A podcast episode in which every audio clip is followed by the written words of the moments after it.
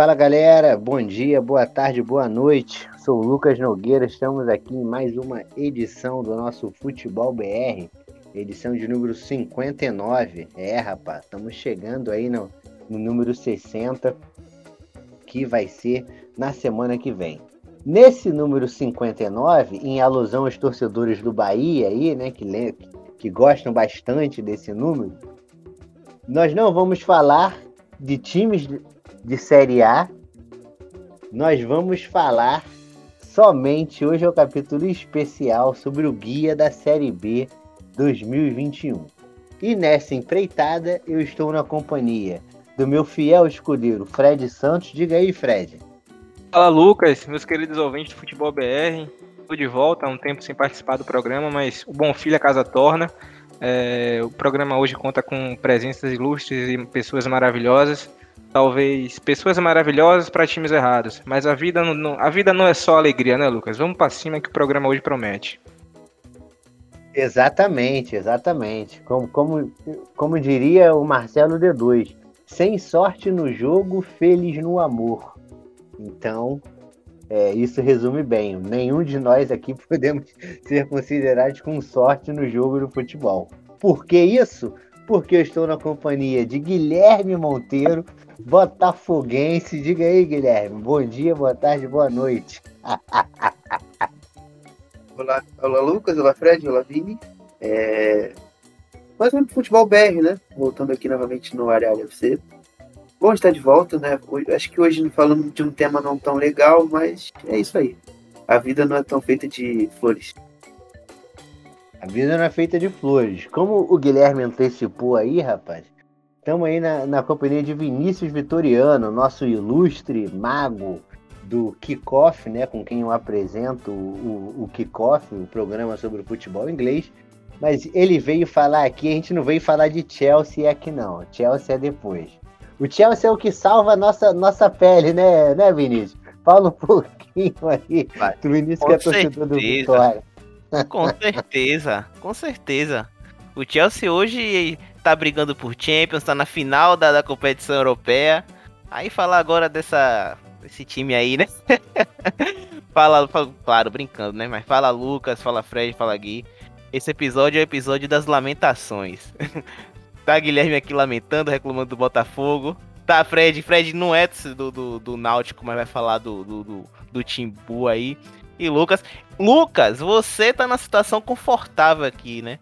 Diante do contexto que, que, que esse episódio foi montado, o seu Vascão tá na situação boa, né? Porque dos times que estão aqui à disposição, eu acredito que esse time do Vasco vai subir, mas isso é discussão para mais para frente. Mas vamos aí falar um pouquinho do Vitória e dessa bagunça que esse, esse clube até hoje está apresentando, né? Porque realmente está um caos institucional.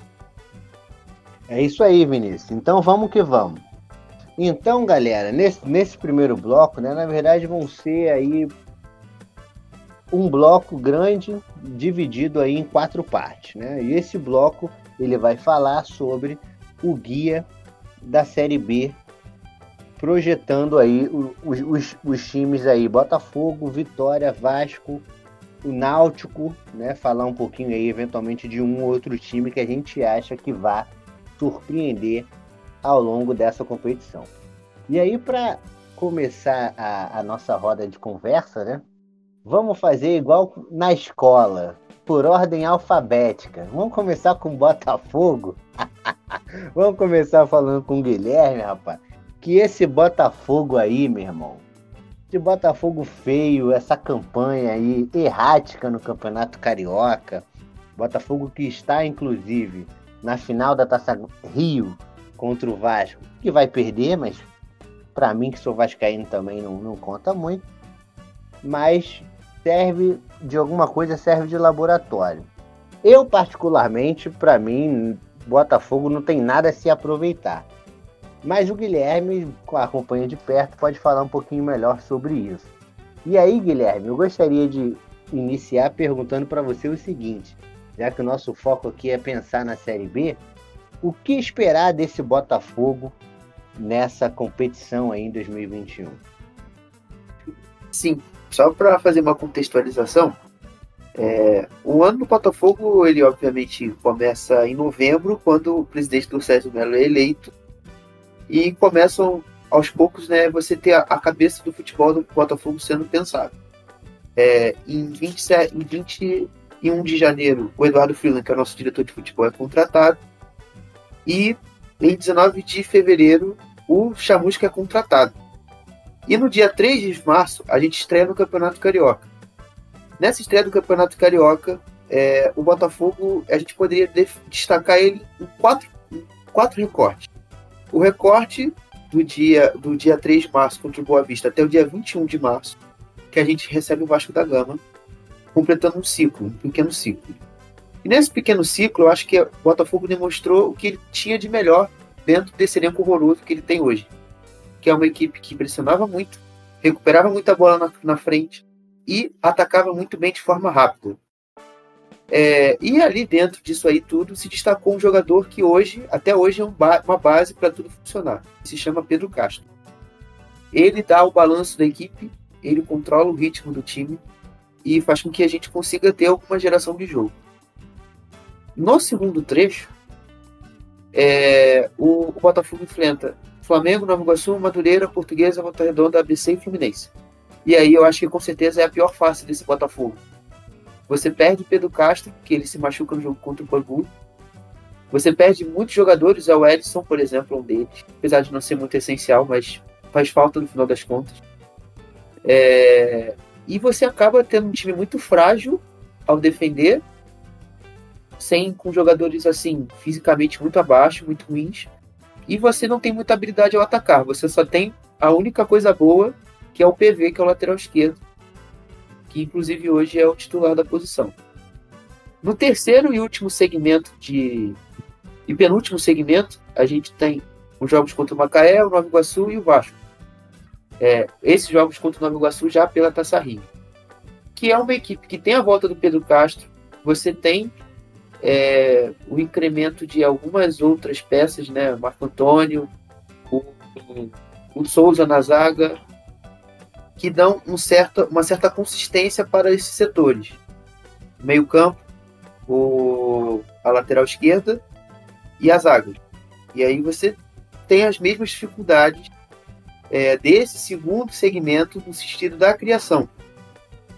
Você não consegue criar muito e, e lá atrás, em contrapartida, você não sofre tanto. Você tenta manter e fazer uma mistura do que você teve de melhor no primeiro ciclo e tentando aperfeiçoar aquilo que você tem no segundo. Só que nesse ciclo você joga muito mal e você não consegue o resultado. E o que faz com que a equipe não renda nada. E seja e tenha o seu trabalho questionável durante essa temporada. E, e, é isso, o que leva, o que leva, por exemplo, o Chamusca a ser demitido amanhã, podendo ser demitido amanhã numa eventual derrota para o Vasco. Se demitir Chamusca é golpe. Eu acho que ele vem fazendo um bom trabalho no Botafogo, inclusive escalando jogadores muito bons. Botafogo precisa de dar tempo ao tempo e amanhã ou domingo Botafogo será campeão e eu vou lançar a hashtag Chupa Guilherme. Um grande abraço.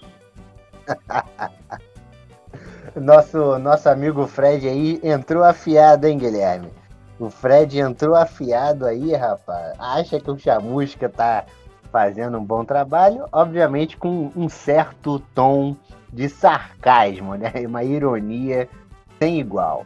Mas você falou aí, Guilherme, dos três pontos do, do Botafogo, e o que me chama muito a atenção é realmente isso, né? Você destacou o Botafogo em três momentos, e pensando nesse campeonato todo, o que, que o Botafogo apresentou até agora? E o que, que ele pode apresentar na Série B, o Botafogo na série, no, na série A do Carioca só ganhou de time podre. O Botafogo jogou 11 jogos, gente, só ganhou 3 jogos. Ganhou do Macaé podre, que não tinha nem time.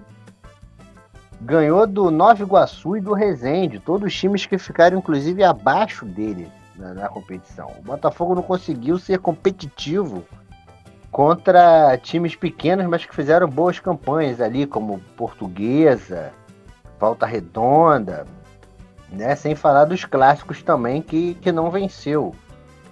Então, pensando nisso, no que o Botafogo deixou de apresentar, E aí, por elenco fraco, por um fraco trabalho do Chamusca também, eu particularmente vejo o Botafogo na Série B brigando para cair para a Série C. Com todo respeito ao Guilherme, nossos amigos botafoguenses. Mas é isso aí Mas- mesmo, mano. É o aí mesmo. time não tem perspectiva de nada. Hoje o Botafogo, você olha para o time do Botafogo em campo, para o que acontece é nada. E começar um campeonato com 38 jogos, é, logo na semana que vem, eu acho inclusive até que seria bom mudar de técnico para mudar, ter um É fato o que vai novo aí. É o que vai acontecer. O Va- Isso tem a condicionante, sim, obviamente, do Vasco vencer o jogo amanhã. E eu não acho que não vai. Eu acho que vai acontecer. Se jogar um futebol horroroso e perder, vai acontecer. E aí a gente acho que a minha análise pode até se tornar, de vez talvez até velha, porque a gente já vai ter uma outra, uma outra situação. O contexto pode mudar, as coisas podem começar a funcionar. E aí é, vi- vira uma incógnita total a campanha. Mas assim, isso aí mas já é um exercício já do imponderável de futurologia que a gente pode determinar. Exatamente. Já que você tocou no ponto, Guilherme, sobre a campanha, é, e a gente já citou aqui que o time do Botafogo é fraco, é, o elenco é fraco de uma maneira geral. é, quais, são as, quais são as peças que o Botafogo mais precisa para ser minimamente competitivo é, nessa Série B que vai vir aí? Precisa contratar em quais setores para ter uma Treinador não precisa. mínima? O Fred é foda, velho. É, um lateral direito, um volante, meio armador, ponta esquerda, ponta direita e atacante. São seis É o posições. time todo? É o Tá time todo? é o time Ah, todo. tá- Lucas, Lucas, Lucas, merece. Ele merece. Ele merece. Ele merece. merece, merece. Ó, vamos lá. Jesus! Isso aí merece. Ô, Pô, ô, eu pensei que ele ia falar uma posição aqui ou outra, ele falou o time todo, pô. ô, Eu também tava esperando. falar- É, a, indi- a indignação dele com o Botafogo assim me deixou surpreso agora, realmente, também, com essa, com essa resposta aí. Mas é sério, é, isso aqui é foda. Você, você vê que as contratações também, ela, como elas não foram quase nada, nenhuma quase deu certo. E você vê a dificuldade também de trazer, porque você, você tem um contexto de crise, já que o, seu, o CEO que chegou no clube é, em março está tentando entender o, que está acontecendo no clube, todos os processos. Ele já tomou algumas medidas, inclusive cogita demitir o treinador e eu, eu, o gerente de futebol. Então isso já, isso já te dá uma insegurança institucional. Você está disputando uma Série B e você já, você já não tem uma condição de ter recursos para te ajudar num possível reforço. Então, a medida a ser, a ser adotada, e que a diretoria fez, felizmente, foi é, se abrir para uma parceria de um- uma central de análise de, de mercado. Por exemplo, é o Futuri, um projeto aí, principalmente quem está no Twitter conhece, que faz um trabalho bom é, de análise de mercado e que agora está tomando é, tá tomando nota dos- das contratações que o Botafogo vai fazer. É eles que indicam é, o que o- os jogadores que o Botafogo vai trazer. Mas, claro, dentro de um grau de limitação.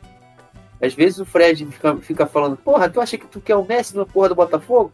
Pô, cara, eu não, eu não quero o Messi, mas eu, tipo, é porque eu quero um jogador que o Botafogo consiga se antecipar daqueles perebas que sempre sobram no mercado, sabe?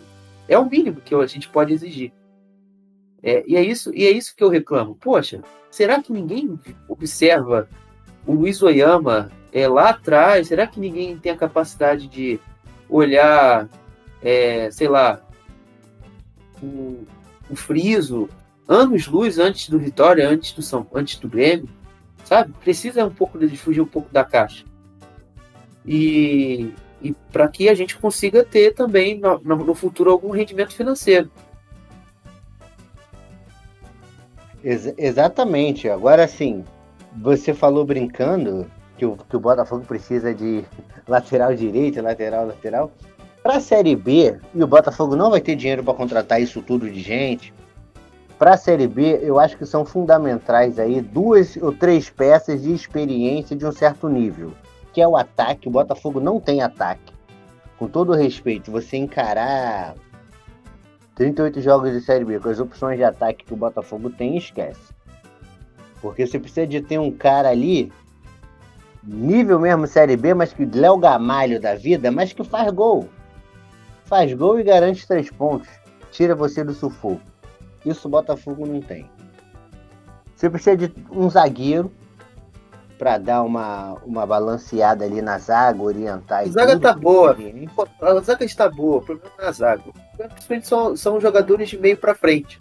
Porque a ideia do Chamusca é você ter dois jogadores de velocidade, sendo que o drible tem que ser o fundamental deles dois. E os jogadores que a gente tem jogado na ponta são jogadores mais de armação. É, sabe? E isso tem dificultado a gente chegar na frente e concluir a jogada. Ô Guilherme, ano passado eu ouvi esse papo de que a zaga tava boa com Canu e Benevenuto. Mas, cara, ali também foi, eu porra, todo, todo, todo um processo de deteriorização psicológica do time. Aí é outra coisa. Hoje a zaga está certa. A falha do Souza foi uma coisa pontual. Acontece, mesmo vai errar. Mas mesmo a, a zaga está boa. decaindo psicologicamente, para mim foi uma falha crassa você encarar o brasileiro, aí gente falando do ano passado, é, com Canu e Benevenuto para segurar a onda. Ah, isso eu concordo. Não dá. Série A, 38 jogos, não dá. E aí, isso custou muito ao Botafogo. Mas voltando ao Botafogo desse ano. Então, além do ataque, a defesa. E também, ao meu ver, e também o meio de campo ali, um cara que mais ou menos organize o meio de campo. Que não seja um 10, mas que seja um cara no, no meio de campo que dê esse toque, esse ritmo que, que, é, que ainda falta. Tem o Ricardinho, mas o Ricardinho até agora não, não empolgou, não, né, o, o, o Guilherme? Ricardinho não é jogador de futebol. Em 2021 ele não é jogador de futebol. Ele é, joga com muitas limitações e tal. Ele. Fisicamente ele já não suporta. Ele ele deveria estar fazendo o que o Carne faz hoje, por exemplo. Essa passar um pouco mais de segurança. É, não ser esse cara importante de fato para a equipe. Mas como, por exemplo, o Friso entrou, já entrou num processo de decadência de rendimento, ele já vai jogar, por exemplo, amanhã. Porque é, o Friso não tem jogado bem nos últimos jogos. E aí, e isso acontece. É sempre o ciclo idêntico. Você começa a ter um ambiente nebuloso de problemas, você começa a perder o psicológico, e aí você começa a perder, perder, perder, perder, e para você sair do lodo você não consegue. Exatamente. E aí o Botafogo vai ter que remar muito aí, vai ter que fazer, vai ter que encaixar um time muito bem para poder fazer um, uma série B minimamente digna aí de, de não cair para a série C, porque tem outros times melhores. E falar em times que sofrem, né, que tem sofrido com essa com essa coisa aí de cair para a Série C ou não, o Vitória, rapaz, o, o nosso bravo Vitória, querido Vitória Salvador, passou os dois últimos anos disputando ali para não cair. 2019 foi um sufoco, 2020 foi um semi-sufoco que assustou no final. E aí começou a temporada 2021, o Vitória começou a se reforçar, né? Trouxe aí para mim peças interessantes, como o Marcelo Alves do Vasco, é... o Igor Catatal, que também era do Vasco, para a Série B é um cara que pode agregar. E mesmo assim, rapaz, o Vitória aí ficou pelo caminho na Copa do Nordeste. E no Baiano, em que pese ter jogado com o Sub-23, parece que alguns titulares jogaram o último jogo, mas mesmo assim é uma vergonha o Vitória ficar de fora do, das finais do Baiano por três anos seguidos. E aí eu chamo o Vinícius para conversa, querendo saber o seguinte, Vinícius. É, após esse, esses vexames aí do Vitória aí, nesses últimos anos, podemos classificar assim as campanhas de Série B passadas e os campeonatos regionais patéticos.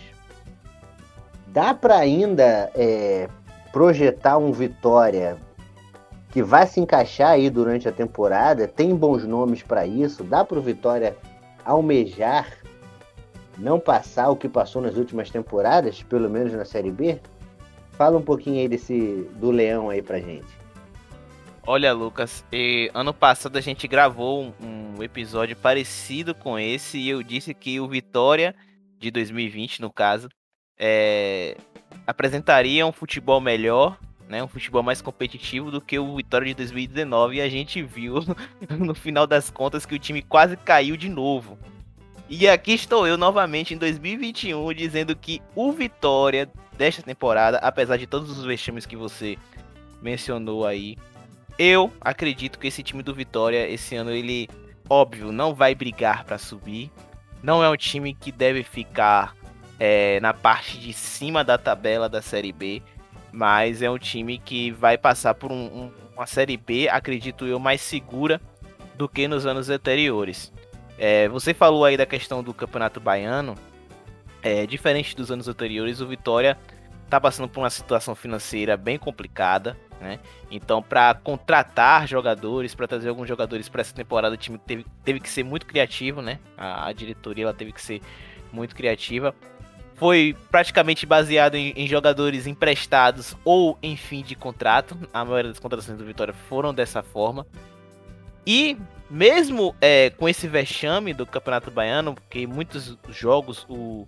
Olha, Lucas, teve alguns jogos que o Vitória jogou até com, com jogadores que jogavam a Copa do Nordeste, porque o primeiro semestre foi o seguinte, né? O Rodrigo Chagas, que é o treinador é, atual, que inclusive terminou a temporada passada como no banco de reservas, e o, o Paulo Carneiro resolveu efetivar.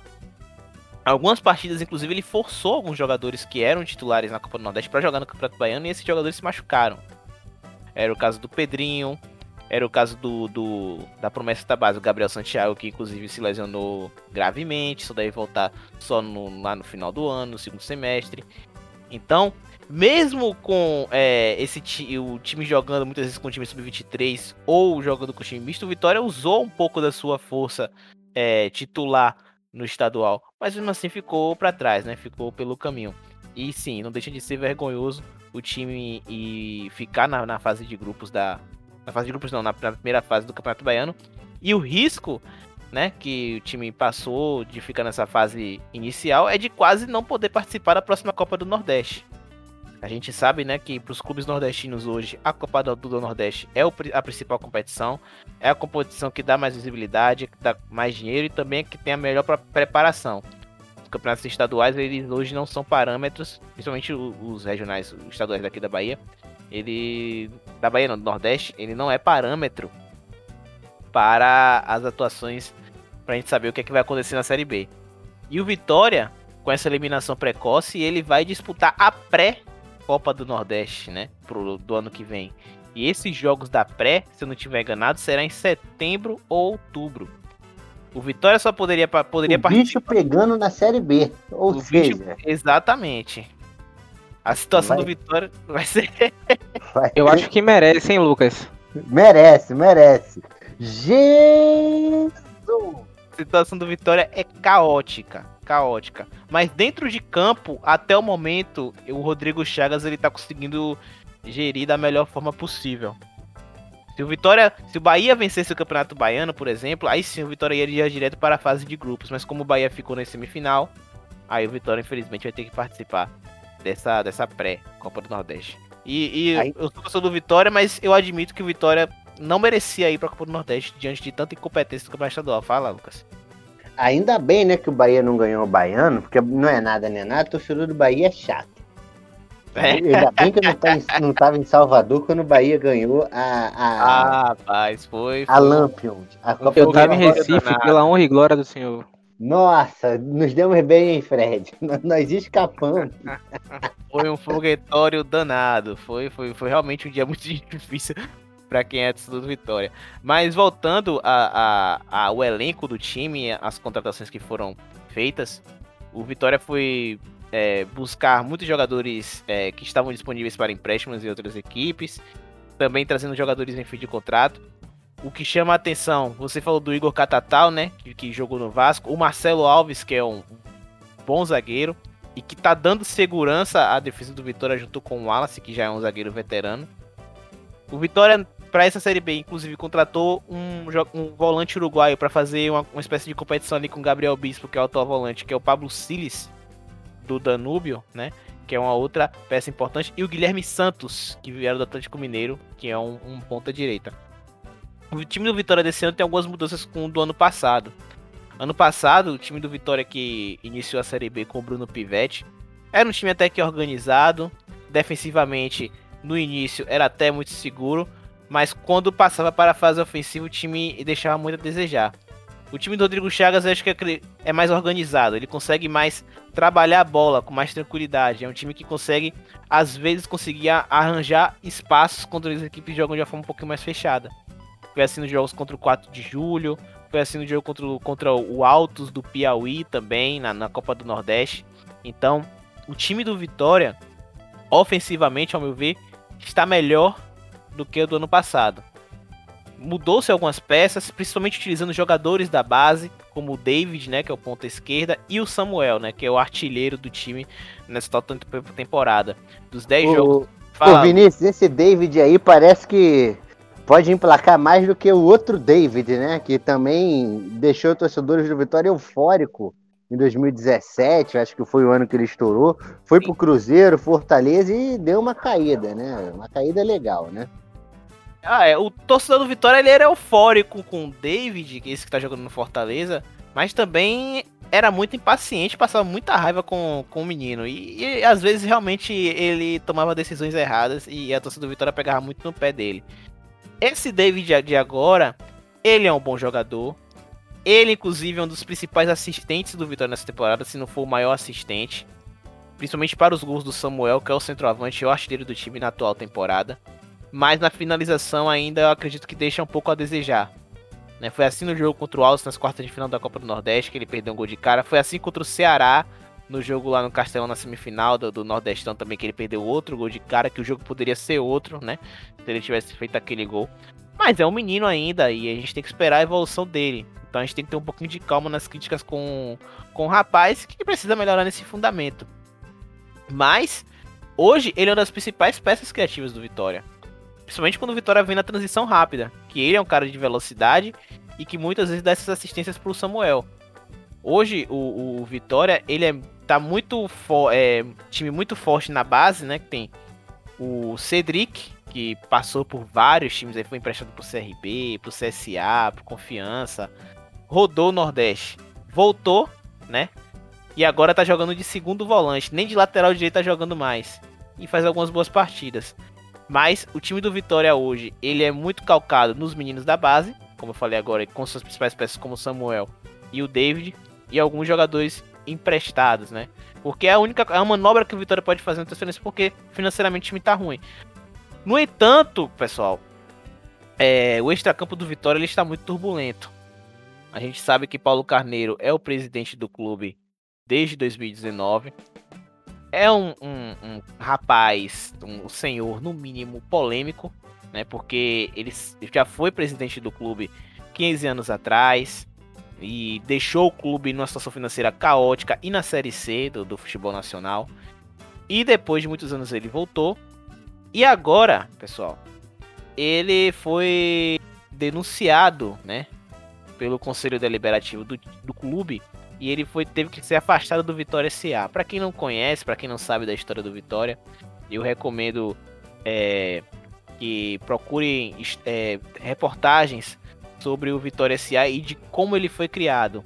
Tem o, o, sociólogo Irlan Simões também que fala muito sobre essa questão do, do, dos clubes e empresas. E ele, como torcedor do Vitória, ele viu muito de perto. Então recomendo acompanhar o trabalho dele.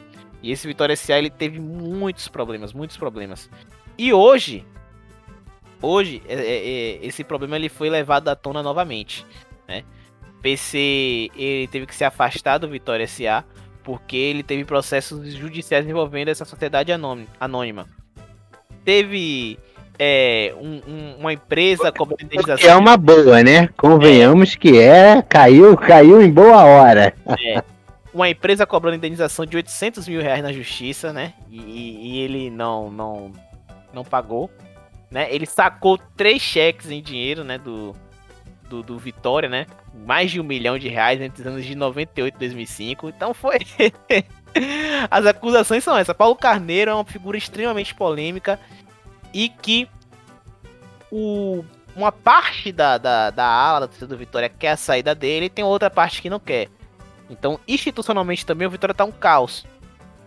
Ele foi afastado do Vitória SA, ainda continua como presidente do Esporte Clube Vitória, ele ainda é presidente do clube, mas o Conselho Deliberativo já instituiu uma comissão para afastá-lo, para investigá-lo e possivelmente depois afastá-lo. Então, no extracampo, o Vitória tá terrível. Ainda não chegou, não respingou no, no campo e bola essa questão, né? O Vitória, apesar de, de ter é, perdido aí o, no Campeonato Baiano isso não, não significa, não, não respingou no extracampo, mas sim por escolhas ali do elenco, por gerir o elenco por parte do Rodrigo Chagas. Mas a situação é preocupante. A situação é preocupante e a instabilidade institucional continua. Nenhum clube vai conseguir é, é, crescer né, ou se manter firme com essa insegurança institucional. Mas, mesmo assim, Lucas, eu acredito que o Vitória ele vai fazer um campeonato é, não muito melhor do que os anos anteriores, mas, digamos assim, mais seguro. É, rapaz. Pode falar, Fala, Gui. Fala, Gui. Quem são o, a mesa diretora dessa CPI aí do Vitória aí, velho? Quem pode salvar o Vitória dessa, dessa furada aí? Que é Paulo, Paulo Carneiro. Só ele pode salvar o Vitória. Eu acho que Vinícius está sendo antes. Inclusive, Paulo Carneiro tem que continuar na presidência do Esporte Clube Vitória, vem fazendo um excelente trabalho, né? Essa questão aí de, ah, a Vitória retrocedeu, faz parte, mas eu eu vou me associar ao Vitória só para votar nele na próxima eleição. Eu acho que ele faz um bom trabalho junto com o Chamusca no Botafogo, né? Então, não, vocês são muito, vocês estão muito antes. Vocês têm que ser mais ativos, né? Tem que ser mais positivos, né? Mais tá muito negativo, é. é. Essa galera tá com uma bad vibe. Com certeza. É um culpando chamusca, perguntando, mandando trocar o time todo, outro falando do presidente. É, hoje tá complicado, viu, Lucas? Tá complicado. Esses meninos hoje estão realmente. A, a fragilidade está solta hoje nesse podcast essa galera tem que ser good vibes. Good vibes, galera. Licença e tal. mas, mas brincadeiras à parte, pode, pode continuar, Vinícius. Brincadeiras à parte. Não, Lucas, brincadeiras à parte, assim, só para pegar um pouco do gancho do Vini, é, eu fico assustado como o Vitória retrocedeu nos últimos anos. Vitória que por muitos anos fez frente como referência do Nordeste junto com o esporte né, em alguns anos. Para quem não sabe, o Ceará e Fortaleza foi fundado em 2018, tá, gente? Clubes fundados em 2018. E depois é, chegou chegou Bahia. Vitória é um time que conseguiu chegar ao final de Copa do Brasil. Vitória foi quinto lugar, tem a melhor, melhor colocação de nordestino na era dos pontos corridos, logo atrás do esporte. É, depois de 2013, Vitória caiu em caos é, administrativo. É, é um retrocesso é, inexplicável absurdo que está passando Vitória. Eu acho um, um, um, um, absurdo mesmo, porque você, a, o torcedor Vitória sente na, na sensação de impotência. Só que eu também, Vini, quero até saber sua opinião sobre isso. É, não dá para um, o, o sócio torcedor do Vitória, é, pelo que eu soube, por exemplo, para você ser hoje ter direito a voto no Vitória, você tem que ter 18 meses de associação. E isso é um absurdo. E, e adimplente, é verdade. E ou seja, na última eleição tivemos pouco mais de mil votos. Mil votos, Vini, não corresponde ao total da tamanha torcida do Vitória é, em escolher um presidente. E Paulo Carneiro é tudo que eu vejo de retrocesso. Ele se preocupa mais em ganhar do Bahia do que propriamente dito fazer o Vitória crescer, evoluir. Então é um absurdo o que está acontecendo no Vitória. Já o Botafogo, o problema não é o Chamusca. Eu até é, dei uma pesquisada aqui sobre essa questão financeira e como o Paulo Carneiro ele vem gerindo isso de uma forma até responsável. O Conselho Deliberativo do Vitória ele aprovou é, um orçamento de 35 milhões. Só que ele queria mais, né? E acabou o, o orçamento do ano passado acabou indo para 52 milhões. E aí, para quem tava, tava aqui em Salvador e para quem 50 milhões para aquela campanha podre? Exatamente. É. Puta é crime fiscal. Olha, o Vitória ainda passou por problemas de atraso de salários. Lembra que atrasou é, salário de, de massagista, de porteiro, de Quem lembra? vários funcionários do, do, do clube. time do, do o clube passou por uma situação financeira terrível. E até por isso o Paulo Carneiro está sendo é, investigado. Essa semana, alguns viadutos aqui de Salvador é, foram, é, digamos assim, tinham faixas pedindo a saída dele, de Paulo Carneiro. Um viaduto logo na entrada de Salvador, né? O viaduto, para quem não, não, conhece Salvador, tem um, um, um, uma localidade chamada Brasil Gás, por conta do, do da distribuidora de, de gás, né? E aí no viaduto tinha lá, logo na entrada de Salvador, fora Paulo Carneiro. Então a, a, passagem dele, né, pelo clube é muito turbulenta. E Gui, sobre essa pergunta, eu não tô conseguindo achar os nomes que foram responsáveis pela, pela instauração da, da comissão. Eu procurei aqui e não achei. Mas o Conselho Deliberativo do Vitória é um outro conselho. É um conselho que tem é muito rachado. Uma parte, né, que é o da oposição, reclama muito da presidência, né, que é o, o senhor Fábio Mota, que inclusive é secretário de, de transporte, se não estiver enganado, da prefeitura de Salvador. E ele queria muitas vezes convocar reuniões presenciais, né, do Conselho Deliberativo. E, e vamos lembrar, gente, a gente está na pandemia, não dá para convocar reuniões presenciais em plena pandemia, pandemia para resolver situações do clube do Vitória. Então, o problema político institucional do Vitória vai longe, vai longe. E quem perde é o clube e o torcedor, né? O torcedor é o que mais sofre nessa situação. E o futuro do Vitória realmente ele é muito nebuloso e continuar desse jeito. Dois pontos aqui, Vinícius, sobre o Vitória, que eu queria saber a sua opinião, que é o seguinte, voltando mais para o campo e bola. O primeiro é, é você falou de, de elenco e tal, dos nomes que estão indo bem, Samuel, David, Marcelo Alves, que chegou bem tudo mais. Estão é, especulando aí, já foi ventilado aí, Rafael Moura no Vitória. Você acha que seria uma boa? Rafael Moura, o He-Man, para essa Série B? Eu acho que sim, viu, Lucas? Porque o time do Vitória ele é relativamente muito jovem. A gente estava até discutindo com o Guilherme aqui antes de gravar o episódio. É um time que é competitivo, é um time até que é arrumado em relação às outras equipes da Série B. Mas o time do Vitória é muito jovem. Quando chegar no momento de dificuldade, de uma sequência de derrotas, talvez os meninos não segurem o rojão. E Rafael Moura seja, pode ser esse cara que dê um, uma, uma calma ao elenco, dê uma tranquilidade para os meninos, né, da, da base do Vitória. Então, seria sim uma boa contratação, né? O Rafael Moura fez 10 gols na temporada passada pela Série A. Então, não seria nada mal a vinda dele. Né? E o Vitória também tem outras é, carências, né, na, no, no, no time titular a lateral esquerda mesmo, você tem o Pedrinho, que é um bom jogador da base também, 18 anos, parece ter é, é, uma boa técnica até, mas é jovem demais, né? E tem muitas vezes é, decisões equivocadas, toma algumas decisões equivocadas. Ele foi expulso no jogo do Vitória na, na Copa do Nordeste de uma forma totalmente desnecessária e deixou o Vitória na mão e passou um sufoco por uma boa parte do tempo na, na partida. Então, o time do Vitória ainda tem carências na, na lateral esquerda, no meio-campo também, porque era Gabriel Santiago, menino da base, que era titular. Ele se machucou, Alisson Farias voltou a ser titular. Alisson Farias é odiado pela torcida do Vitória. E com razão, né? Porque ele não vem fazendo boas partidas. Inclusive no jogo da, do Copa Nordeste, quando ele fez o gol, ele mandou a calar a boca, né? Mais do que Fernando Braga Neto? Ah, Fernando, Fernando Neto é enganação. Fernando Enganação é total, que toquinho é saindo de toque de bola. É.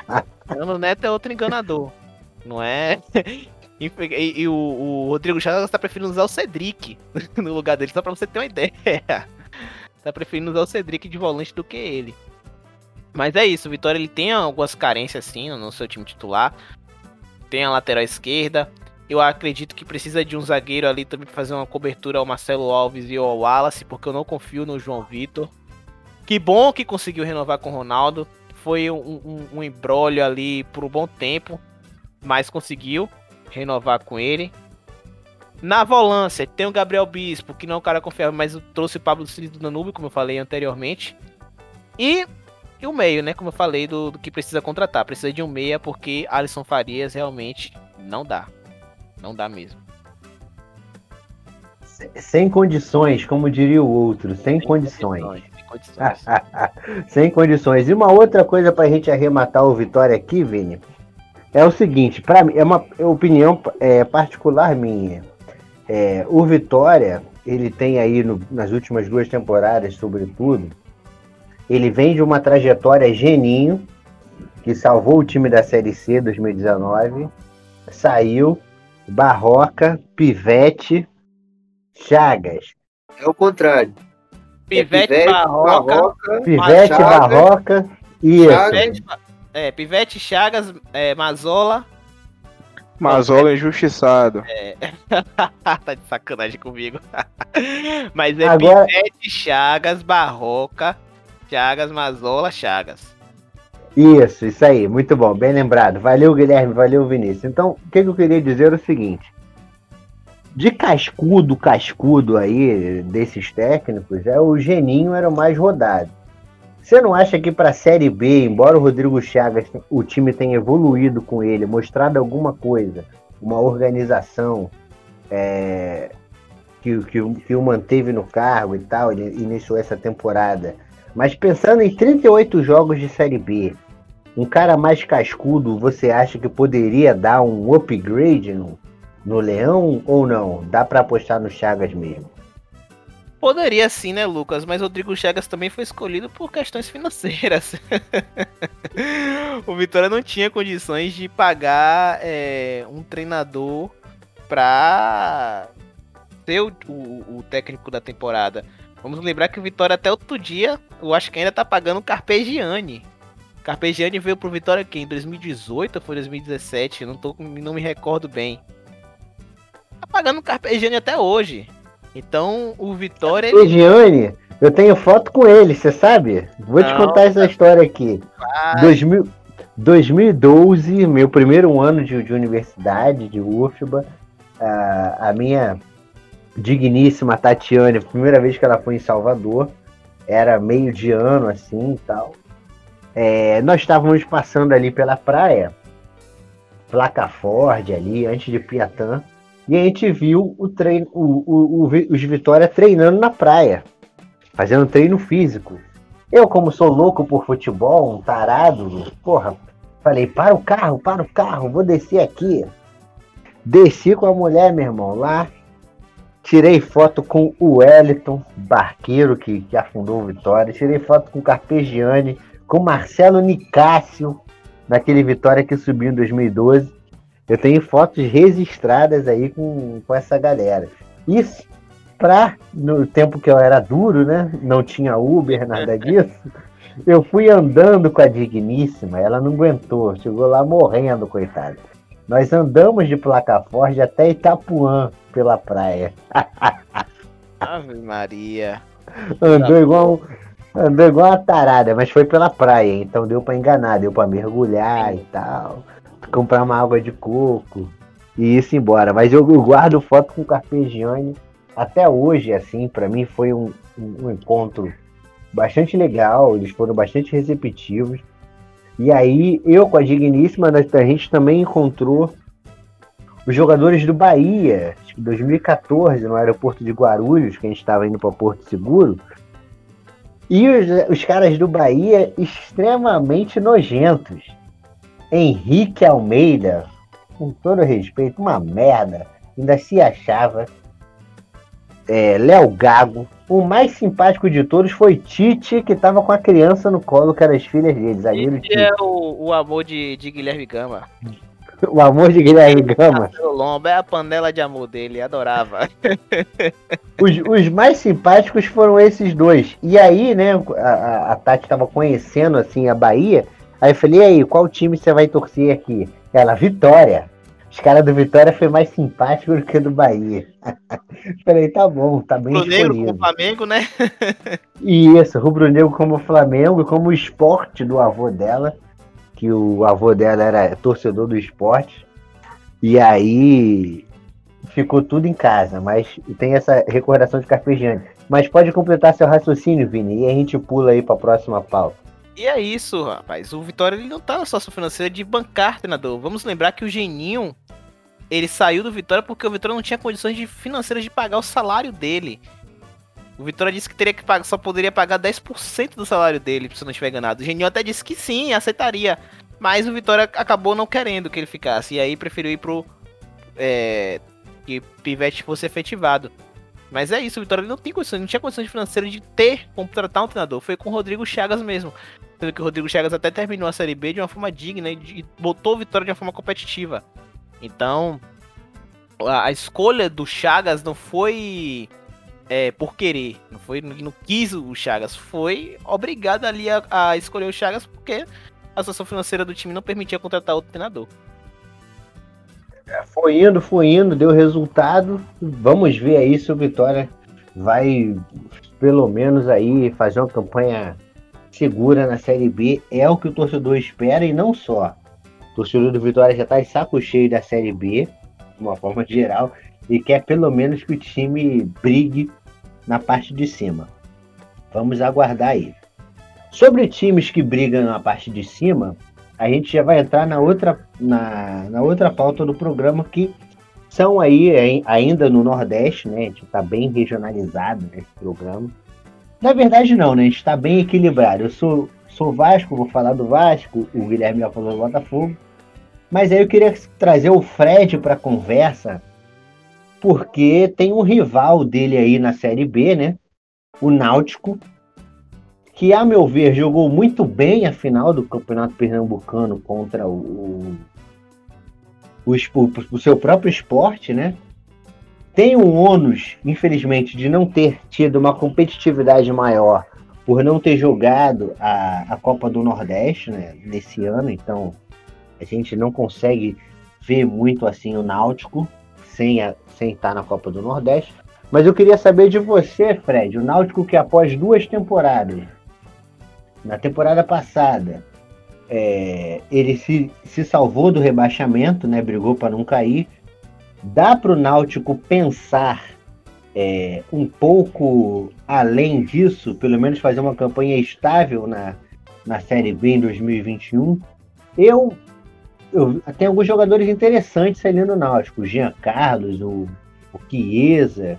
Eu acho que dá para fazer uma campanha segura. E você, fala um pouquinho aí é, traz essa, um pouco dessa reportagem, dessa reportagem não, mas um pouco dessa visão aí de um recifense, embora rival, mas que está por dentro aí do, do que acontece.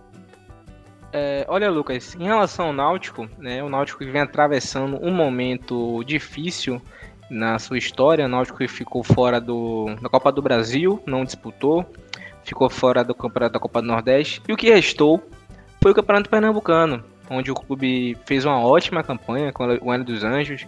Só teve uma derrota que foi para o esporte pelo placar 3 a 0 mas no jogo tinha poupado quatro titulares, já estava classificado. E Hélio dos Anjos vem fazendo um bom trabalho.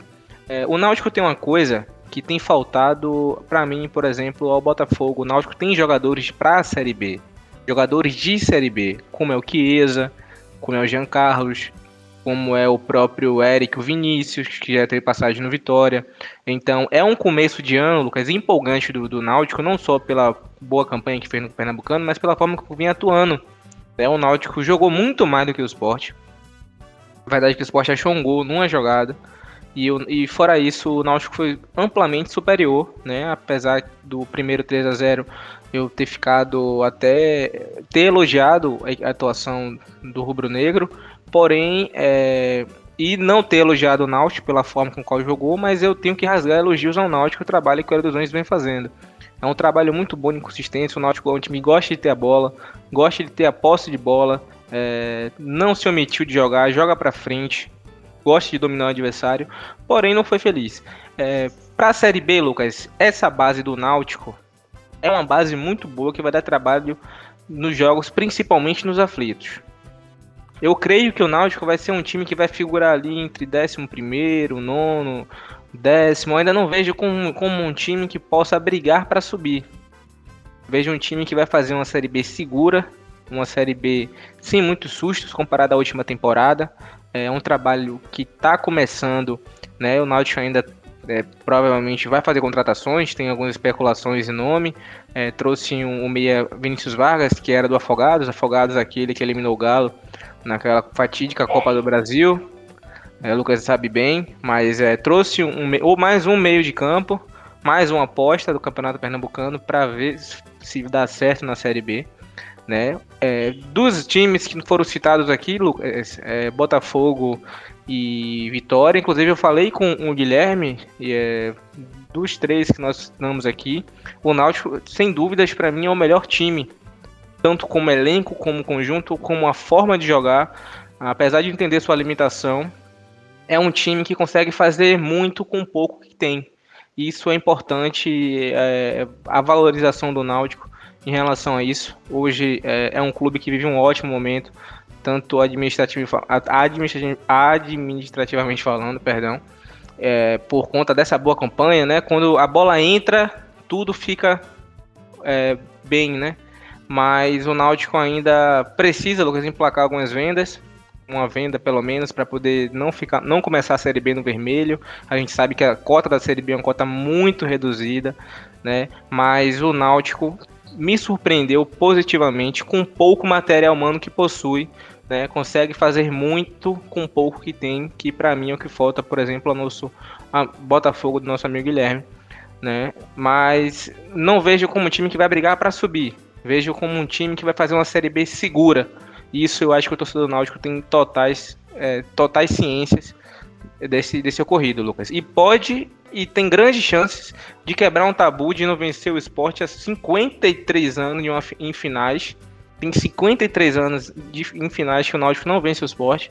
É, tem tudo para ganhar isso no jogo de domingo, onde será nos aflitos, às 4 horas da tarde né, o Náutico se manter aquele jogo, obviamente, e o esporte manter aquela postura, provavelmente o Timbu se consagrará campeão pernambucano pela 23 terceira vez. E você falou de, de, desse jejum aí, eu lembrei, Fred, de uma coisa que foi o seguinte, o Náutico chegou pertinho em 2019, né? Eu acho que venceu na Ilha do Retiro, 2 a 1 e, e foi para os pênaltis e o glorioso Maílson. Isso mesmo. na, na, verdade, nessa situação foi o contrário, Lucas. O, o cenário foi o seguinte: o esporte abriu o placar. Naquele ano, o Náutico era um time de Série C. Estava na Série C. É, todo mundo conhece como a forma da, como o Náutico subiu, né? Para mim, vergonhosa aquele pênalti contra o Paysandu, mas não vem ao caso da sua pergunta. Foi o jogo nos aflitos, onde o esporte ganha o jogo de 1 a 0 e aí o jogo vai para a ilha, ilha do Retiro lotada. O esporte abre o placar, porém no primeiro tempo mesmo o Brocador se envolve numa confusão com o zagueiro Camutanga e é expulso. E logo após isso o Náutico acha um gol no primeiro tempo e vira o jogo. E aí é, o, o, glorioso Maius, como você falou, consagrou o esporte.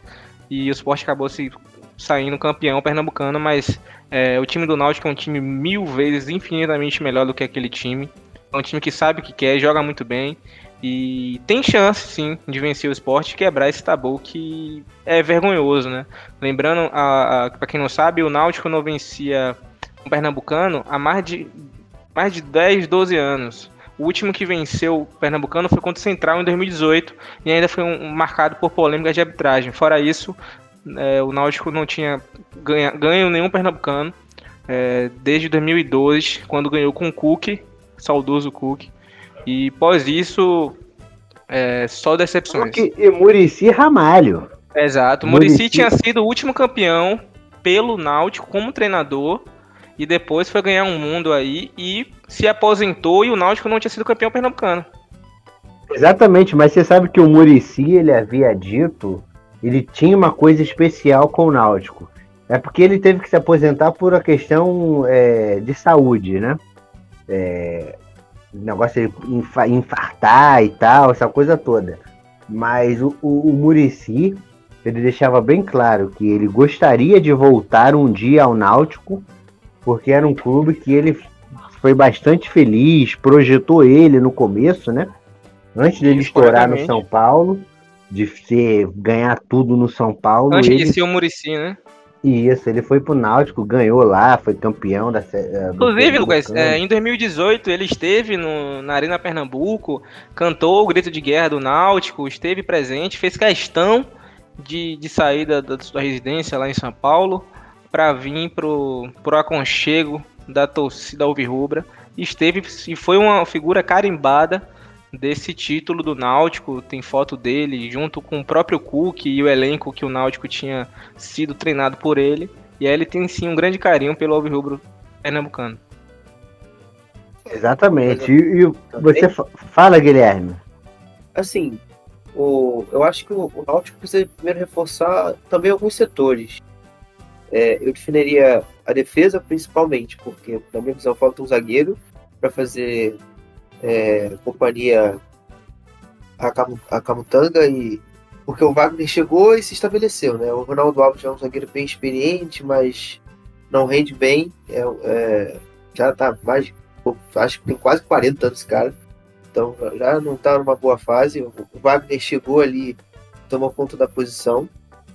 É, me falta também o lateral esquerdo, na minha visão.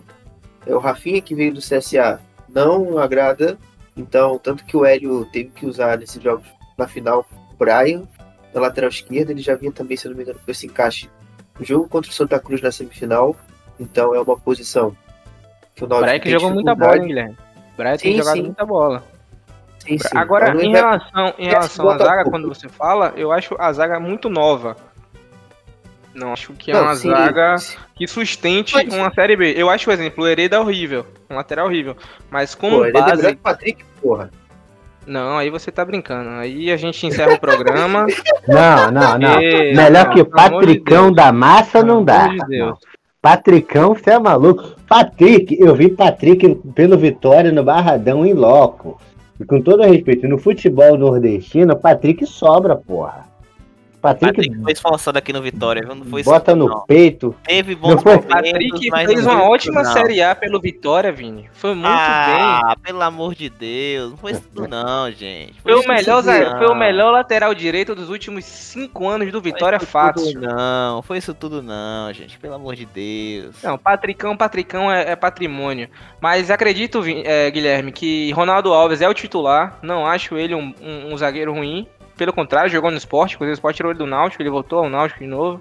É, na verdade, ele se machucou no jogo do, na- no Pernambucano, no rosto. Jogou até de máscara alguns jogos.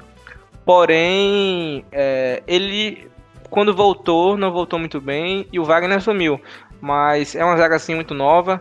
É, o Hereda, por exemplo, não tem é, reserva para ele. O Brian, apesar de ser é, um jogador que a torcida ainda divide opiniões, entrou muito bem. E para mim, o grande destaque, Vini, desse, do- é, desse Náutico é o Haldner. Haldner, inclusive, foi, foi especulado pelas bandas do, do esporte. Lousa tinha já. Eu fui procurar saber o porquê.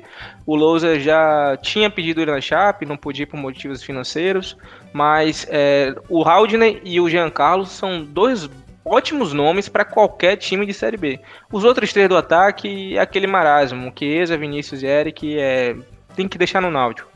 É, o Náutico precisa deles, mas diferenciados assim que eu olho, observo, que eu gosto do Náutico, inclusive Jean Carlos ou Haldner teria vaga no esporte hoje, é um time de Série A, podemos dizer assim. É, era o Jean Carlos e o Haldner. Mas o, a base do Náutico, a forma como eles vêm jogando e a confiança que tem, porque futebol é confiança também, Guilherme. Quando você fala de psicológico, é, o que sobra no Náutico é a confiança. Eles estão confiantes, o grupo é unido, eles, claro, com a hora que isso não, a- a- isso não faz a bola entrar, mas ajuda bastante.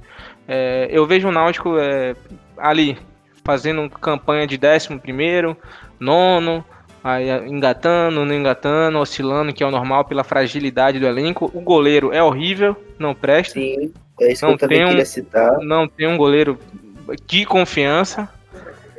Não, não presta, não, não serve, é, não é de confiança, mas Merece. Esse goleiro não, merece. hein? merece, merece, merece. Merece. É, é o Alex Alves. Jesus! Mas no mais, é, eu tô bem otimista, apesar que a gente fala que estadual não é parâmetro, mas é parâmetro para times como o Náutico e pela competição que ele vai disputar. É, porque, até porque o Náutico só teve o estadual para fazer e fez brilhantemente bem. E é para mim favorito a ser campeão pernambucano no domingo. E outra coisa, ele citar o Alex Alves como goleiro, inclusive aqui abre minhas portas ao Clube Náutico Capivari para trazer Diego Cavalieri. Tá aí, ó, dando sopa Não, vocês. Cavalieri na, na, na Série B, Guilherme, ele é goleirão, Guilherme. Pô, tem o Gatito, parceiro. Esquece esse cara. Esse cara aí é. Ah, Tito tá machucado, só volta Pô, mano, O quando? Gatito é melhor que ele, mano. Enfim, Mas ele tá machucado, Guilherme. Eu sei, os dois estão, cara. Então, dá logo lá uma muamba. Não, o Cavalieri no Náutico é ídolo, pô. Não, claro, pega fácil do Chiesa. Então, Pega O pronto, Cavalieri, então, pronto, faz qualidade. Cavalieri fudido, com as costas fudidas, com o joelho fudido no, no, no Náutico, ainda faz Claro. caldo, pô. Então, faz qualidade. Então, faz qualidade. A gente precisa de goleiro, gente. Precisa de goleiro para outras posições, mas enfim. E também eu citar o meio campo, porque o Matheus Trindade e o Djavan, eu não consigo ter tanta segurança assim. Eu acho que mais um volante aí do Náutico seriam os pontos cha- chaves aí pro Náutico conseguir montar um plantel bacana para a Série B. Goleiro, também diferente. Vamos ser sinceros, também não tem tanta diferença com o Botafogo em questão de plantel, de, de, de problemas para se solucionar. Ó, só, só que a gente tá contando aqui: um lateral esquerdo, zagueiro, goleiro e dois volantes. Então, são os mesmos seis daqui. Não, dois não, dois não. Eu acho que falta hoje um lateral esquerdo e um segundo, um segundo volante e um reserva para Jean Carlos que não tem. Porque no ataque o Náutico vai sempre ter lançado os meninos. Na verdade, no meio não, que chegou o Matheus Vargas. Então já não, não, não é a questão do meio de campo, é a questão do, do banco do Chiesa. Não tem banco para Chiesa. Nas outras posições tem. Tem o Matheus Carvalho, tem é, é, o, o, o- Esqueci o nome agora do paraguaio. É, não vejo. Do- o- Bustamante. Não, o Paiva. Não, o Bustamante. Paiva. Bustamante. O Bustamante, Isso, mas tem um mano. Paiva. Mas tem um É o Paiva. Paiva, que- brother. É o Paiva. velho. Tem um Paiva que é o- Cruz. Isso. Paiva que é o banco. Não fala de Santa Cruz, não. O Paiva é o, é o reserva imediato do Vinícius, às vezes, e o Matheus Carvalho do Eric. É mais mesmo setor- pouca coisa diferente do, do time inteiro que você citou do Botafogo. Eu acho que o Náutico é um time mais estruturado. Teve mais tempo para trabalhar, vamos ser, vamos ser justos também. O Náutico só teve é, o Pernambucano, Lucas. Só teve isso. Então eu acho que é obrigação estar na final, é obrigação ser campeão. Apesar que o time da Série A é o esporte. Mas é, precisa ser campeão, né? Só jogou isso. Exatamente, até para dar moral também pro, pro time, né? O time chegar como campeão pernambucano e tal. E Dá isso. uma moral interessante para começar a Série B aí, que já vem na semana que vem, né? Já sexta-feira já começa a Série Jogo B. duríssimo contra o CSA. Jogo duro contra o CSA, rapaz. Só falando do CSA rapidinho, aproveitando que você puxou o assunto, Fred. Eu acho, pra mim, particularmente, CSA pode buscar repetir a campanha do ano passado e brigar pelo acesso. Você também tá de acordo? Concordo, porque o, CSA manteve boa parte da sua base em relação ao ano passado. Perdeu o Paulo, o Paulo, o Paulo né, para Ponte Preta, que era o normal. O jogo fez uma ótima série. Perdeu o, Mozart por conta da chegada do Louser ao esporte. Então, é, o, o Mozart, que era auxiliar do, do Louser na época, é, trilharam caminhos distintos, trocaram um pelo outro.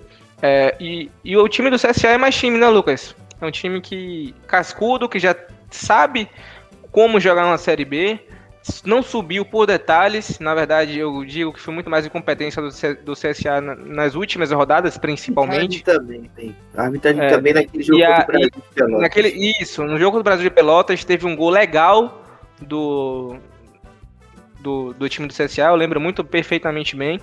É, não foi aquele erro grotesco, mas se tivesse VAR hoje o CSA provavelmente estaria na Série A, mas não há lamentações. CSA que tem nomes conhecidos, Lucas, como o Norberto, lateral que jogou no esporte também, jogou no Vitória, Vini conhece ele. O Gabriel, ex-Bahia, ex Gabriel, meio de campo, O Ailon, que jogou no América Mineiro, jogou na Chape também. no Inter, começou no Inter. Isso. E tem o Della Torre, né? Que é um bom centroavante. Tá numa fase ótima, né? E a tendência é o CSA a buscar, sim, pra mim, é, vai ser um time que vai brigar pra subir.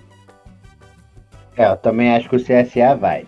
E aí, pra gente fechar aí o, o bloco dos nossos clubes, né? Antes da gente de eu fazer a pergunta ou na lata pra vocês, eu gostaria de falar um pouquinho do Vasco, né? Obviamente, falar do, do Vascão, do Machão, do, do. Vice-campeão de amanhã. Não, aí você tá de sacanagem. Aí, aí, aí você, aí você enfraquece a amizade. Pra mim não vale nada esse, essa taça Rio. Agora pelo não vale amor nada, de né? Deus. Não vale nada, vale Não, nada. Não vale, não vale nada, nada. mas a cada vitória é uma postagem no Instagram. Agora não vale nada. Não, tem isso, tem isso, a coisa do torcedor. Mas pensando friamente, não, não vale muita coisa. Vale para dar moral para para a sequência da temporada, o início da, da, da Série B. Né? O Vasco aí, que para mim, ao meu ver, vai ser candidato a subir. Estou gostando de ver o que o Marcelo Cabo está fazendo, fez com, com o time. Deu uma cara, uma roupagem aí pro, pro time. No começo da, da, da passagem dele, houve até uma diminuição da cano dependência, o que é um bom sinal. Né? Se o Cano pegar aí uma lesão, ficar um mês de fora, o Vasco vai jogar aí seis, oito jogos no mês e, depender dele é perigoso. Para mim, uma das, uma das lacunas que existe no elenco, inclusive, é um, um substituto ali para, para o Cano no ataque. Mas, de, de maneira geral, né, para os jogadores, para o time que o Vasco tem, para o futebol que o Vasco tem mostrado, para os jogadores que o Vasco tem, dá para confiar sim nesse acesso. Eu gostei muito da contratação do Morato. É, o Léo Jabá também está dando uma, uma boa opção de velocidade na direita. Um Gabriel Peck que está evoluindo o futebol dele. Vou lembrar que o Gabriel Peck começou o brasileiro passado muito mal, fraquíssimo está adquirindo maturidade, foi importante no Campeonato Carioca, fez gols aí importantes. E o Vasco apresentou algo que ele não apresentou no, na temporada passada, que foi essa jogada de velocidade dos lados. Incorporou o meio de campo ali, a gente tem duas boas opções, Marquinhos Gabriel, machucado. Chegou agora o Sarrafiore, né, que vai compor o elenco ali. O Morato, muito bem. Chegou é. quem, Lucas? Sarrafiore. Nossa senhora. É, vai pra Série B, meu irmão. Eu também acho, eu também acho que ele era um cara descartável, assim. Entre contratar o Sarrafiore e um atacante Série B desses caneludo que faz gol, eu prefiro um caneludo que faz gol. Era melhor, deixar, era melhor o Ribamar. Quando o Cano se machucar. É, tá no América, vai jogar Série A, né? o homem tá na Série A. É, eu prefiro um caneludo que faz gol do que, por exemplo, gastar é, com o Sarrafiore, que pode ter jogado bem e tal, mas para mim não é um cara que muda patamar de elenco e, e tudo mais. Mas o Vasco ali na zaga, Castan tá machucado, não vai jogar o jogo contra o Botafogo na final da Taça Rio, mas o Vasco tem uma boa zaga ali, tem o, o, o Hernando, tem o Léo Matos, que para a Série B, na lateral direito, tá bom. O Zeca também, que vem apresentando bom. Uma recuperação, né? Tá tentando uma recuperação do futebol dele. O Campeonato Carioca não é parâmetro para grandes coisas, mas para o Zeca que estava aí só na gandaia, de dois anos sem jogar bola direito, serviu para ganhar moral e e, e ajudar bastante aí na, na, nessa Série B. No gol, o Vasco contratou o Vanderlei, não fez muitos jogos, né? mas acredito eu que seja um cara importante para a Série B, um goleiro experiente, que ainda deu um caldo, embora estivesse numa má fase, encostado no Grêmio, ainda dá caldo na Série B, o Vanderlei.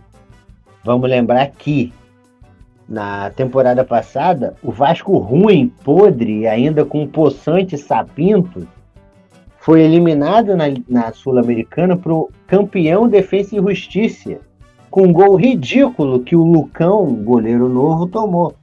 O 0 a 0 estava classificando o Vasco. Defesa e Justiça foi campeão e passou pelo Vasco. Ah, mas o Vasco ia ser campeão? Não, mas sei lá, poderia ter ido um pouco além na, na na Sula, ter feito uma graça maior, mas a inexperiência do Lucão custou a desclassificação do Vasco contra o Defensa e Justiça e, consequentemente, o título do Defensa e Justiça. Porque aquele jogo ali, eles caminharam para o título. Depois, Defensa e Justiça jogou contra o Coquimbo Unido. Pelo amor de Deus. Aí. Lucas, Lucas, é, é Lucas merece. Merece. Jesus! Porque não dá, pelo amor de Deus, jogar contra o Coquimbo. Acho que o Vasco, mesmo podre, como tava no passado, feio. Rapaz, eu acho, eu acho aqui, Lucas, que é, você no gol, Guilherme na lateral direita, Vinícius na esquerda, meu parceiro Neville de volante, Felipe de segundo volante, João na meiuca, Dieguito de, de nove e eu na outra ponta, eu acho que dá um caldo, hein? Contra o Coquimbo. Porque Nada. realmente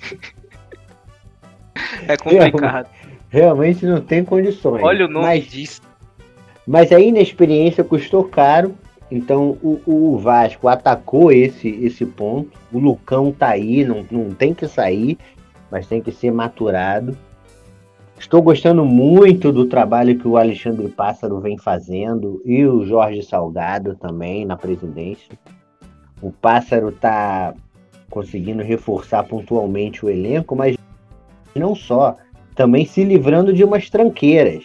Neto Borges, Henrique, né? Já, já, já foram Thales Magno, que rendeu um ótimo negócio para o Vasco. Um ótimo negócio para o Vasco. 65 milhões de prata. Pô, maravilhoso. Dá um, dá um respiro legal. Thales Magno que jogou, enganou. E na presidência, o Salgado tá dando credibilidade ao Vasco no sentido de pagar em, pagar em dia, é, tá fechando a- as folhas de pagamento em dia, e isso gera uma confiança maior para quem está dentro do, do clube, mas também para quem eventualmente vai jogar né, no time. Você tem um jogador desse aí, nível Série B ou nível Série A que está encostado, já começa a olhar o Vasco com outros olhos, então é importante. Então esse conjunto aí de fatores colocam o Vasco aí para mim sem clubismo, analisando aí o que o que tem acontecido, Vasco como um dos candidatos a subirem aí para a Série A. Com fé em Deus, o Vasco vai subir e vai se, se reconstruir. E aí, eu acho que é isso. Terminando então, pessoal, essa, essa parte aqui, esse bloco dos times né, que nós destacamos. Começamos com Botafogo, passamos pelo Vitória, falamos do Náutico, um pouquinho do CSA e do Vasco, né? Os times aí é, que, que nós destacamos por afinidade, por questão de proximidade. Mas agora eu queria ouvir de vocês, aí eu queria englobar todo mundo que está participando. Duas perguntas na lata. Né? A gente falou que o Vasco aí, um dos grandes, pode subir, pelo menos eu acredito isso. Mas e o Cruzeirão? A primeira pergunta é: e o Cruzeiro? Cruzeiro que fez uma campanha podre na, na Série B ano passado, fez um, uma- um, um campeonato mineiro aí, perdeu do América de lavada no final das contas. E esse Cruzeirão, quero ouvir de vocês, na lata, sem, sem, sem enrolação. É candidato a subir, a ficar na Série B, a cair? O que, que vocês acham desse Cruzeiro na lata? Quero começar pelo Vinícius e depois o Guilherme. Diga aí, Vinícius.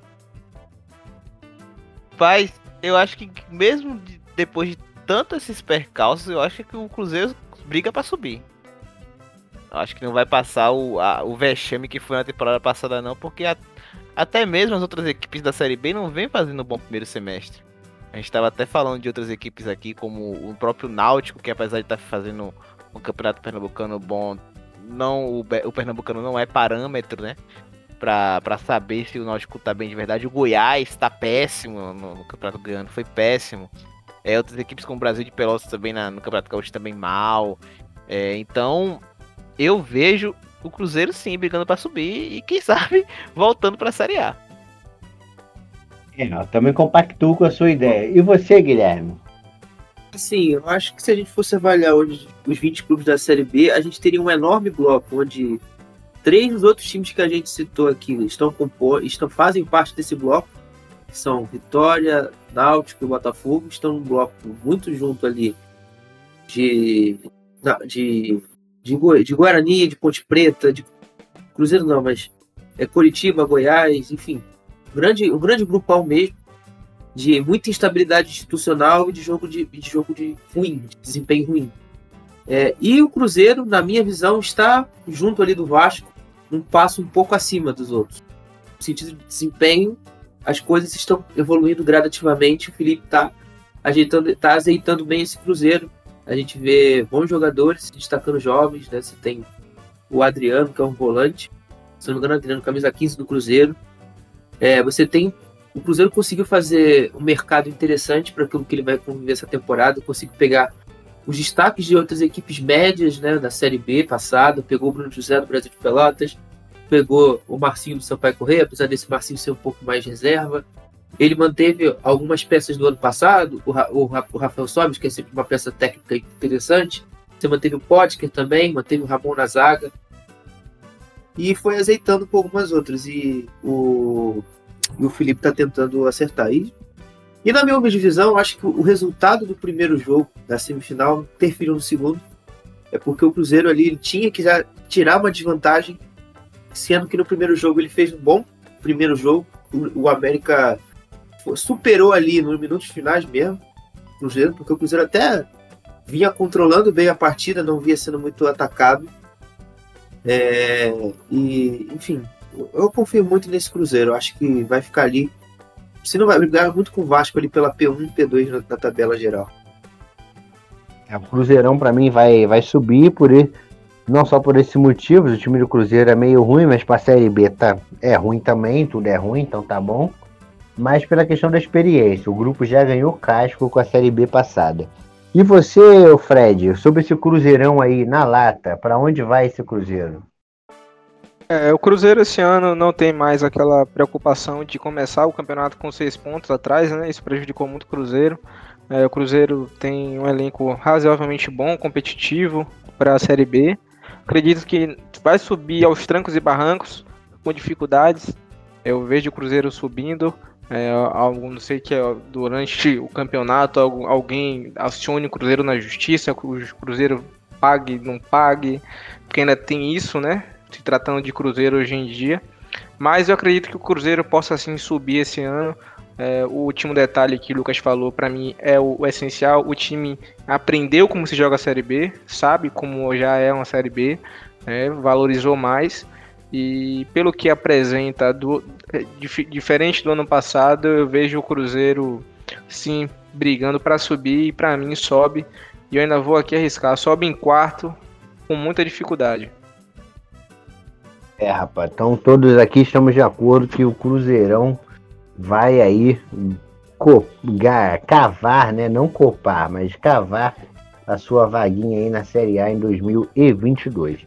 E aí, já pulando aqui para a parte final e para a pergunta final também do programa, é o seguinte: nós falamos aí de alguns clubes e tal, comentamos o Cruzeiro agora. E aí, eu queria ouvir de vocês, na lata, sem rodeios, quem vocês acham que surpreendem e o G4 da Série B, para arrebentar logo. Vamos lá. Começar pelo pelo, pelo Fred, que falou agora, começa com o Fred, depois a gente altera. Vai lá, Fred. Para mim, o único hoje que eu vejo com condições de eu cravar assim que sobe é, para mim com, com, até com uma, uma, certa folga o Vasco para mim o Vasco sobe campeão né e lembrando é, que ah, comemorar título de série B não é comemorar o título da série B se tratando de Vasco, é porque o título da Série B lhe dá uma vaga direta nas oitavas de finais da Copa do Brasil. Você pula toda aquela etapa, então é importantíssimo. É, mas voltando à resposta do Lucas, o Vasco, é, coloco aí o Cruzeiro em quarto, em quarto, coloco o CSA em terceiro, em segundo lugar, cara, eu vou botar o, o, o Curitiba. Curitiba com Léo Gamalho, não, não, não, não. Eles contrataram o Dalberto, lembrei. Esquece. É, Vasco primeiro. Vou botar o Cruzeiro. Não, é. Porra, eu vou puxar a sardinha. Vasco, CSA, Cruzeiro e Ponte. Boa, Ponte, Ponte, Ponte querida. Porra, Ponte Preta, time bastante simpático. E para você, Vinícius, que, quem você acha aí que forma esse G4? Se dá para surpreender, se tem surpresa ou não. Diga aí. Eu vejo o Vasco também subindo tranquilamente nessa dessa vez, né? O Vasco bateu na Série B e vai voltar. O Cruzeiro eu acredito que dessa vez sobe também, como eu já expliquei aí anteriormente. Eu vou colocar, rapaz, aqui para completar o G4, o CSA, né? O CSA é uma, outra equipe que eu acho que também vai subir, que veio, fez uma, uma boa, um bom primeiro semestre também. Então, outra equipe que eu acho que vai subir. Agora, a quarta equipe eu tava discutindo com o Guilherme aqui e eu, sinceramente, tá embolado. Ao meu ver, tá, tá embolado aí. Porque Operário, CRB, são equipes também que fizeram uma boa é um bom primeiro semestre e também são candidatos fortes aí pra ir pra Série A, né? Você falou até que CSA e CRB os dois juntos acha complicado, mas é possível. É possível sim o, o CRB fazer essa gra gracinha. E para surpreender, rapaz, quem pode surpreender? Rapaz, eu vou colocar. Sabe qual time que eu vou colocar para surpreender? Eu vou colocar o Náutico. Por que eu vou colocar o Náutico? Porque. Gente, gente, gente, eu encerro aqui minha participação no podcast. Muito obrigado, Lucas, pelo convite. Guilherme, grande abraço a todos. Oh, oh, Deixo oh, aqui claro. Vou explicar o porquê. Porque o, a maioria das equipes da Série B nessa temporada não fizeram um bom primeiro semestre, convenhamos. Mas é uma, uma ótima aposta, Vini, com, todo, com toda a brincadeira à parte, da, tipo, do que vem do que vem mostrado de. Desculpa até te interromper, do que vem mostrado de futebol. É isso. Se for pra apostar hoje, como a gente não tem parâmetro dos 20 clubes, realmente eu concordo com você, apesar da brincadeira. Colocaria o Náutico, porque, pelo que vem apresentando no Pernambucano, apesar de eu sempre ficar com o pé atrás, né? E as outras equipes também não vêm empolgando, não vem empolgando. O Coritiba também tá um, um, numa estabilidade é, institucional também absurda. É bom, bom lembrar disso. É uma outra equipe também que tá numa estabilidade institucional muito ruim. Né? A Ponte Preta, você, é, é, Fred falou da Ponte Preta, a Ponte Preta tá jogando a 2, se eu não tiver enganado, no Campeonato Paulista, não é isso? Tá jogando não, não, tá, tá jogando, jogando Paulista, só que, vai fazer, só que jogou a final do interior Jogou e final ganhou, e perdeu. Não, perdeu, não, claro que não, claro que não. perdeu pro Bragabu, não foi? O Bragabu não, pro Novo Horizontino. Novo Horizontino, quero, né? Novo Horizontino. Eu juro que eu quero conhecer a galera de troféu da Ponte Preta. Sério. Tenho vontade de ir no Moisés Lucarelli. Caraca, cara, tu, tu é... O prédio tá mais engraçado desse programa, né, mano? É, hoje, hoje ele veio on fire. Hoje ele veio Há muito tempo sem participar do programa, mas eu tenho curiosidade de conhecer essa aí troféu do, da, da Ponte Preta. Mas é isso, meu. Eu vou ficar com o Náutico uma a surpresa aí. E pra você, Guilherme? Não, não, Ô, Lucas, antes de Guilherme responder, é, Guilherme, por favor, a gente aqui é um programa sério, de responsabilidade, a gente tem ouvintes é, fiéis, então nada de Botafogo, viu, irmão. Responda de acordo com a realidade. Um grande abraço do seu irmão, Fred. Botafogo, Vasco, Cruzeiro e Operário. Só, só pra... Agora, esse, essa, foi, essa foi na sacanagem. Agora a parte ah, séria.